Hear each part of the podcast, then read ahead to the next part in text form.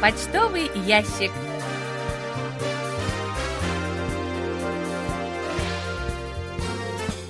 Дорогие друзья, в эфире программа по письмам слушателей Всемирного радио КБС.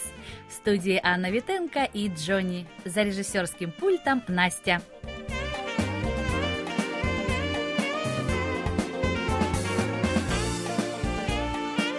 Наступившем году отмечается 70-летие основания Всемирного радио КБС. В этой связи мы собираем видеописьма слушателей со всего мира.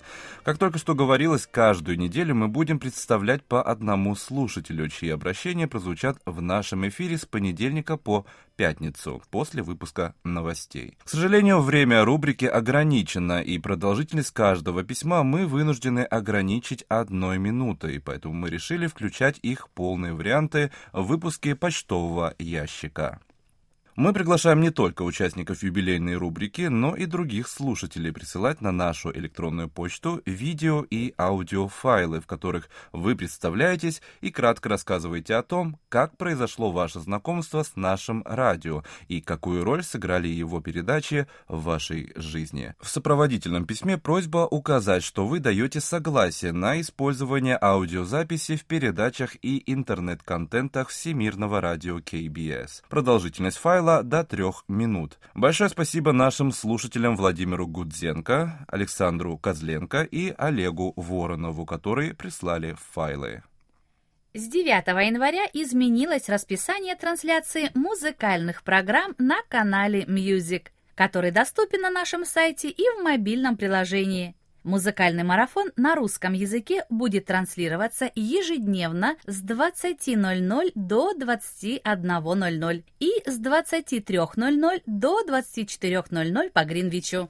Дорогие друзья, в очередной раз вынуждены обратиться к проблеме возврата почтовых отправлений из России с пометкой «За невостребованием». Всем, чьи бандероли вернулись, мы отправили электронные письма с вопросом о повторной отправке. Просим обязательно на них ответить. Тем, от кого ответ не поступит, мы не сможем отправить бандероли повторно. Еще раз просим всех, кто ожидает от нас подарки, время от времени самостоятельно обращаться в почтовое отделение по месту жительства.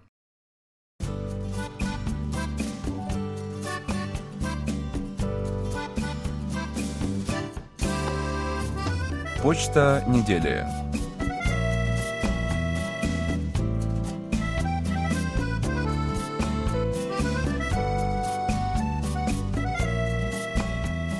Ривкат Насибулин из города Семей в Казахстане пишет – Поздравляю всех сотрудников русской службы KBS World Radio с наступающим Новым годом по лунному календарю. Желаю вам всего самого наилучшего в новом году. Пусть этот год принесет вам мира, счастья, добра, успехов во всех делах и крепкого здоровья.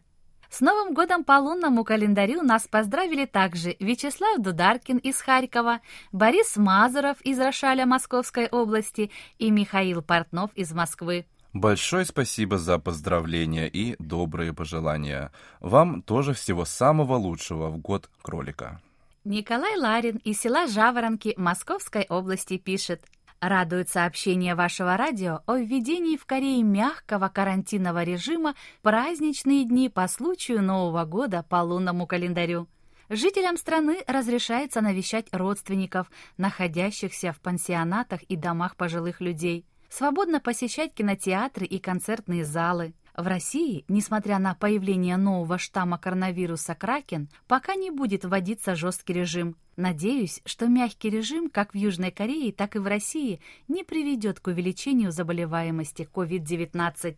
Николай Егорович, спасибо за письмо. Мы тоже на это надеемся.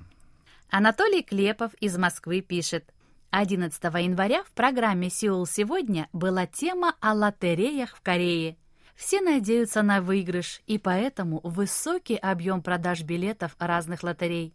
Я сам не игрок в такие игры и понимаю, что невозможно выиграть счастье в лотерею. Но тема очень интересная, так как и в России также некоторый бум в лотерею. И все это происходит не от хорошей жизни, как я понимаю. Спасибо вам за интересную передачу. Анатолий, спасибо за письмо и внимание к нашим передачам. Все понимают, что выиграть в лотерею практически невозможно, но все в глубине души надеются на выигрыш. А сейчас мы уступаем место у микрофона Насте, которая подготовила для вас очередной выпуск рубрики «Листая журнал Кориана».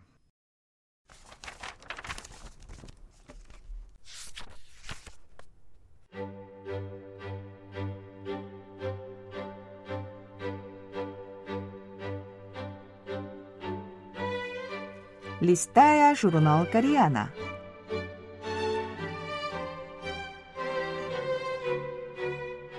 Дорогие радиослушатели, в эфире «Листая журнал Кориана». В этой передаче вы можете послушать самые интересные публикации журнала Кориана, который издается Корейским фондом. У микрофона Настя.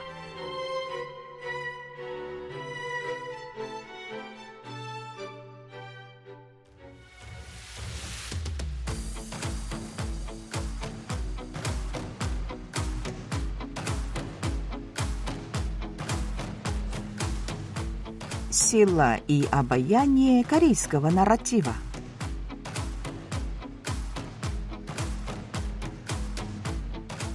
В Корее, прошедшие через суровые исторические испытания, растворились разнообразные динамичные эмоции.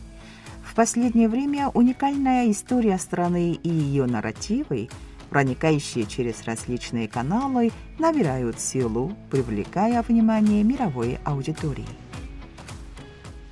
Фильм Уэна Вана «Снова возвращаясь домой» поставлен по одноименному автобиографическому эссе, опубликованному в еженедельнике The New Yorker в 1995 году.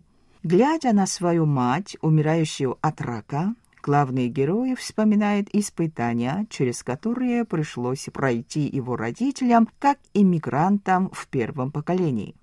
Автор этого эссе – писатель-кореец Ли Чангле. Он описывает, как, готовя ребрышки, его мать старалась сделать так, чтобы мясо не отваливалось от костей и получилось хотя бы подобие корейского блюда и делала все, чтобы сын даже не заглядывал на кухню. Она хотела, чтобы он тратил все силы на учебу и вырос уважаемым членом общества. В этом смысле она полностью соответствовала образу добросовестного азиата, который по-прежнему возникает у американцев, когда они говорят о корейских иммигрантах. Когда смотришь на мать, описанную в эссе, вспоминается бабушка из фильма Чон Исака Минари, типичная кореянка, которая никогда не сдается и отличается необычной привязанностью к детям и волей к жизни. Ли Чангле, как и желала его мать, добился успеха и признания. Окончив Ельский университет, он работал фондовым аналитиком на Уолл-стрит, а потом написал свой первый роман «Носитель языка» Native Speaker, который принес ему шесть важнейших литературных премий США, в том числе Hemingway Foundation, Penn Award и Американскую книжную премию. Писатель будучи истинным представителем полуторного поколения корейских иммигрантов и имея блестящие достижения, по-прежнему считается серьезным кандидатом на Нобелевскую премию по литературе. Воздействие и далеко идущий эффект, произведенные кинолентами Минари Чон Исака и Патинко Ли Минджин, еще мощнее – Минари был номинирован на Оскара в основных категориях и получил награду за лучшую роль второго плана, продемонстрировав, что заградительный барьер, воздвигнутый в элитной мейнстримовой культуре, могут преодолеть фильмы на корейском языке.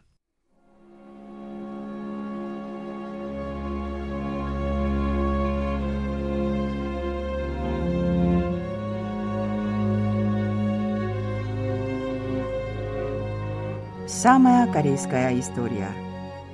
Минари – это не только история корейских иммигрантов, но и произведение, которое направлено в самое сердце Америки, страны иммигрантов. По сюжету фильма, в 1980-е годы, ставшие для Кореи турбулентными в экономическом и политическом плане, молодая корейская семья покидает родину, чтобы начать новую жизнь в США. Глава семьи и его жена изображены стойкими людьми, которые стараются приспособиться к жизни на чужевине. Своим успехом Минари отчасти обязан предыдущим достижениям режиссера Пон Джун Ху. Его фильм «Паразиты» завоевал золотую пальмовую ветвь в Каннах и стал первой иностранной картиной, удостоенной Оскара как лучший фильм. Когда годом позже Фильм «Минари» не без помощи корейской истории еще раз перешагнул границу США, стало очевидно, что корейский нарратив получает признание и пользуется вниманием не случайно.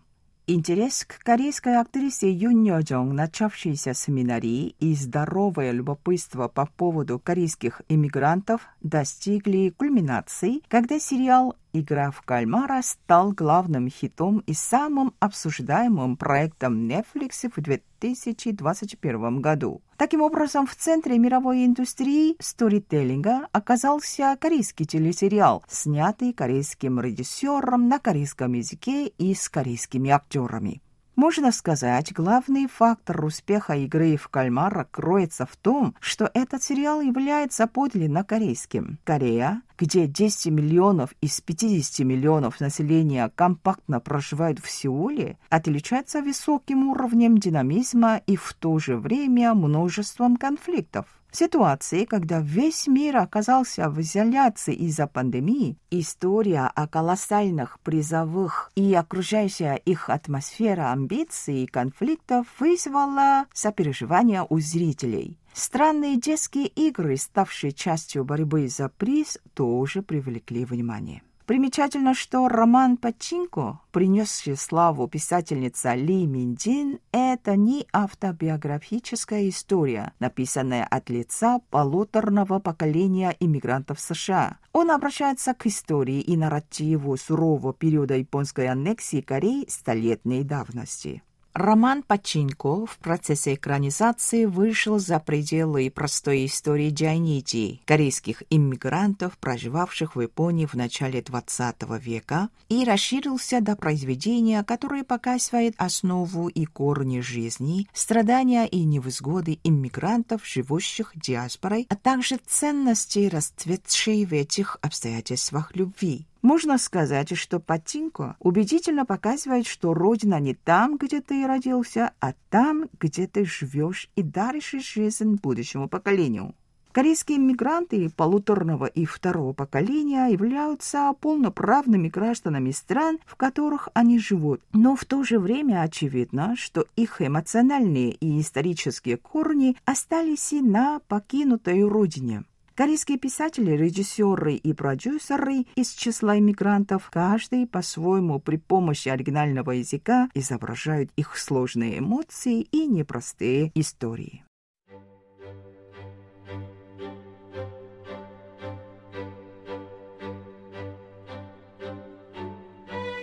Ну, на этом я прощаюсь с вами. Желаю вам хорошего настроения и до следующей встречи.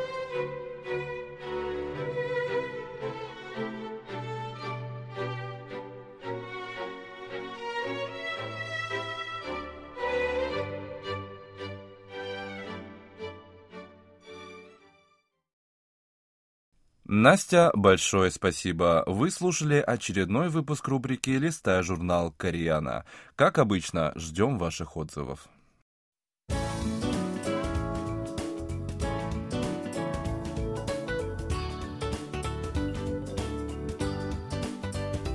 Викторина почтового ящика.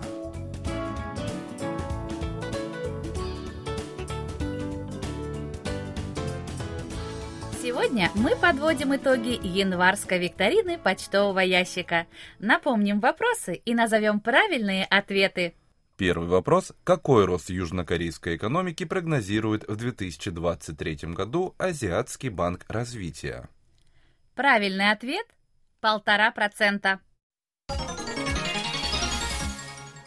Второй вопрос. Какой южнокорейский спортсмен стал в 2022 году чемпионом мира по плаванию и на какой дистанции?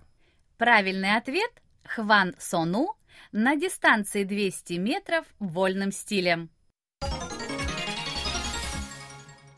Третий вопрос. Какая южнокорейская телерадиокомпания стала лидером телевещания в стране в 2021 году? Правильный ответ – KBS. Правильно ответили на все три вопроса викторины 96 человек. У нас в этом месяце 30 победителей, которые определились по результатам жеребьевки. Список победителей викторины на нашем сайте, на странице программы «Почта недели». Поздравляем! А сейчас, внимание! Наша очередная февральская викторина – и на ее вопросы легко ответят те, кто регулярно слушал наши передачи в январе и знакомился с сообщениями, размещенными на нашем сайте. Вопросов будет, как всегда, три. И 30 правильно ответивших на них получат призы, которые будут распределены по результатам жеребьевки. Первый вопрос. В каких странах побывал в январе президент Республики Корея Юн Согёль? Второй вопрос. Сколько процентов южнокорейских малых и средних компаний нанимают на работу иностранцев?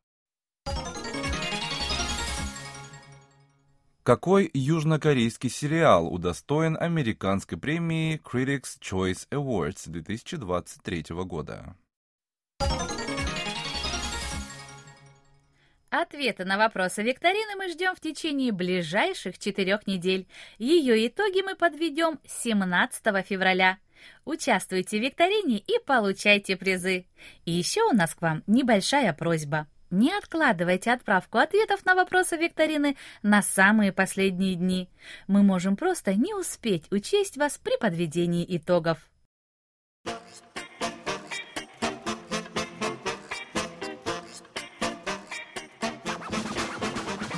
Вопросы и ответы.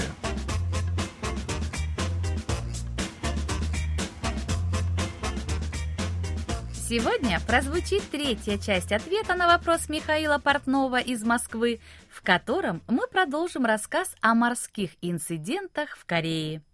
Другая крупная морская катастрофа произошла 10 октября 1993 года.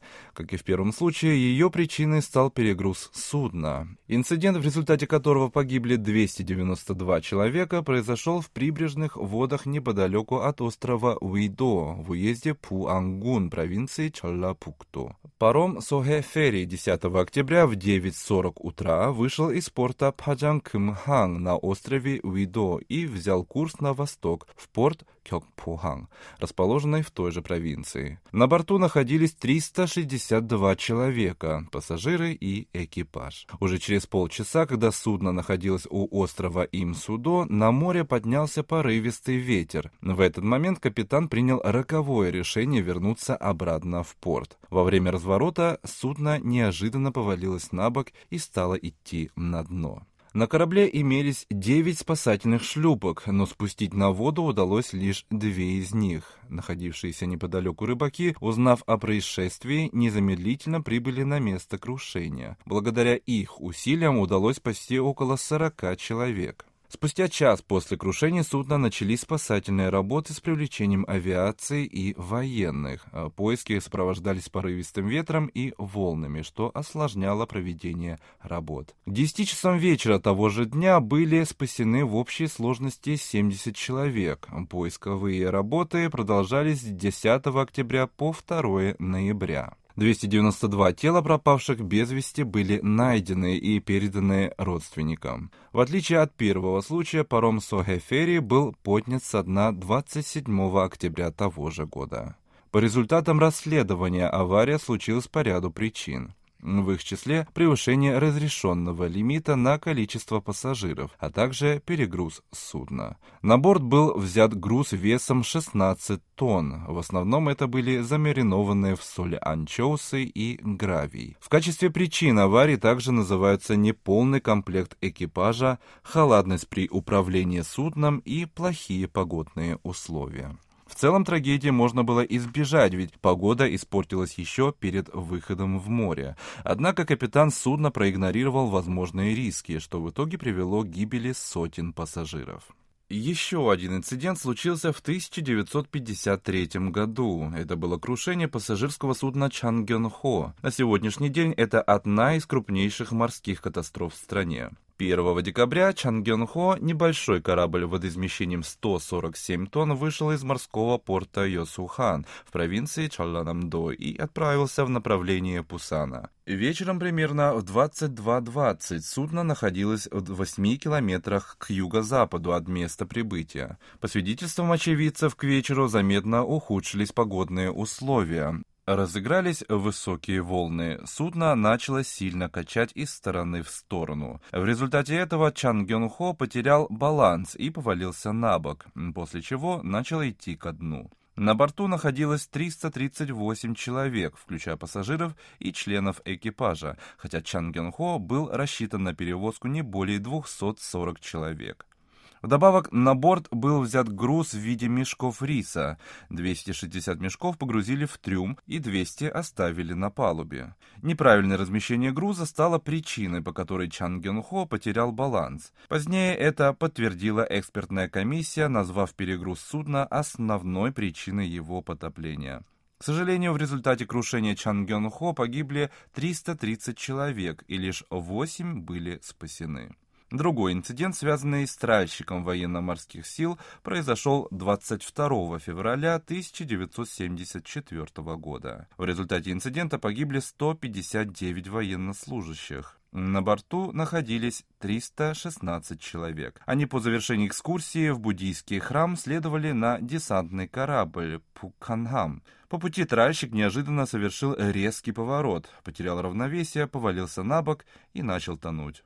По результатам проверки выяснилось, что в тот день на море были плохие погодные условия. Было объявлено штормовое предупреждение. Экипаж судна принял решение о резком повороте судна с целью избежать надвигающейся волны. Делать такие резкие повороты было очень опасно, поскольку на борту находилось вдвое больше людей, чем было можно по норме. Неумелые действия экипажа в итоге привели к роковой ошибке, унесшей жизни сотен молодых ребят. Еще одна морская катастрофа произошла 18 января 1963 года. Она связана с потоплением небольшого пассажирского судна Йонхо водоизмещением 34,5 тонны у побережья уезда Йонамгун в провинции Чолланамдо. Корабль следовал курсом до порта в городе Мокпо той же провинции.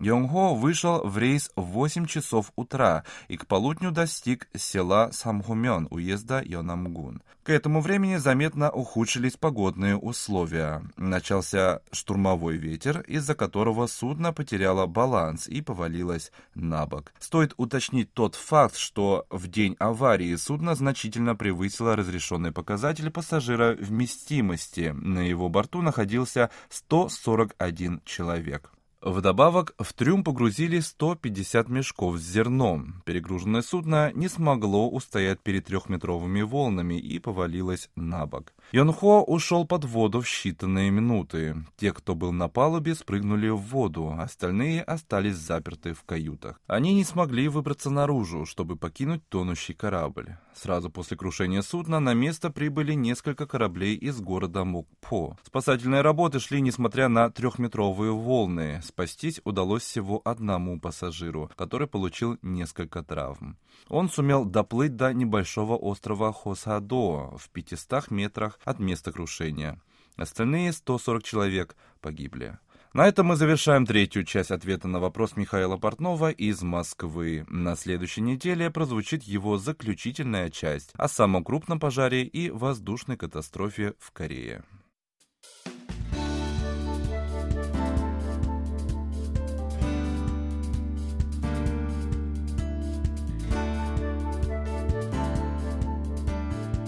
Спасибо за ваши рапорты.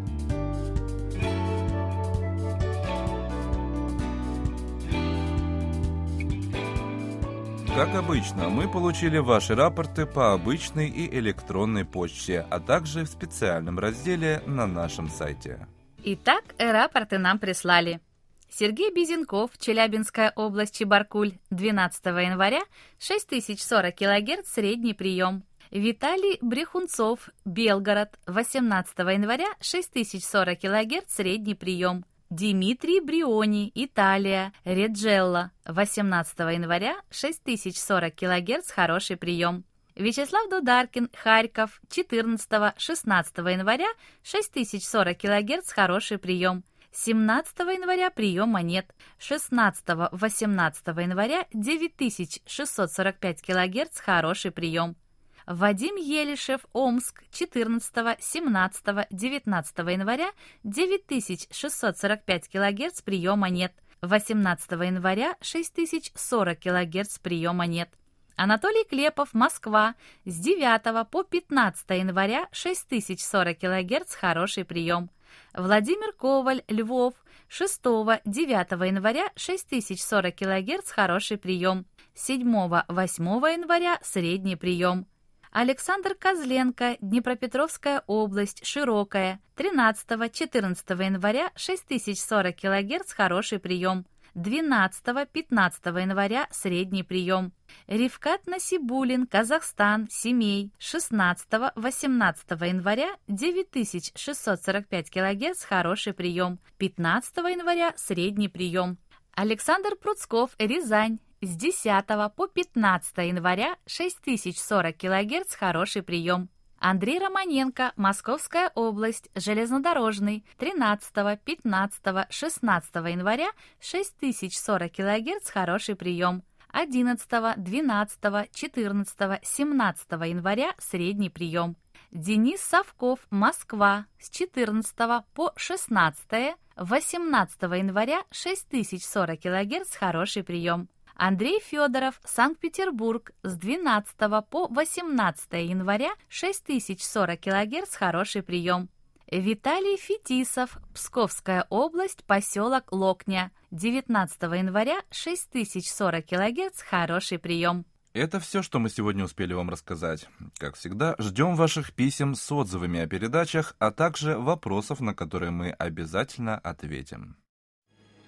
Happy birthday.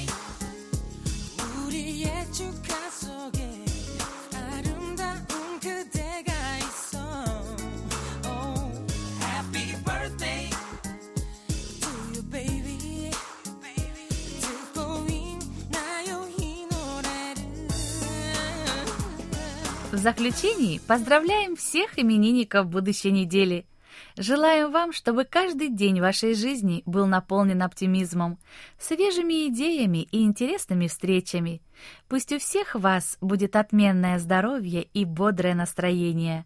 Пусть каждое утро встречает вас яркими, солнечными лучами и улыбками близких людей. Счастья вам и удач во всех ваших делах. Пусть сбудутся все ваши мечты. Thank you.